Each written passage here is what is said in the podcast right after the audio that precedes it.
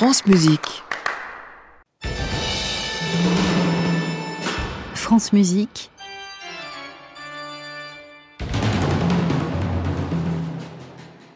Bach et l'orgue. Corinne Schneider.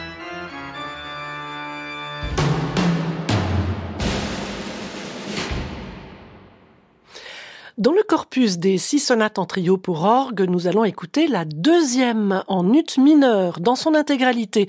Donc ces trois mouvements, vivace, largo en mi bémol majeur et allegro. On peut remarquer dans cette série d'œuvres composées par Bach au début des années leipzigoises la belle partie de pédalier qui est mélodique, qui trouve un superbe équilibre, une ligne qui prend toute sa place dans la polyphonie à trois parties.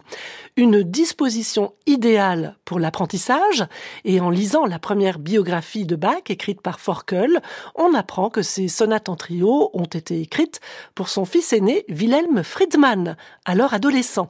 Voici la deuxième dans l'interprétation d'André Isoire.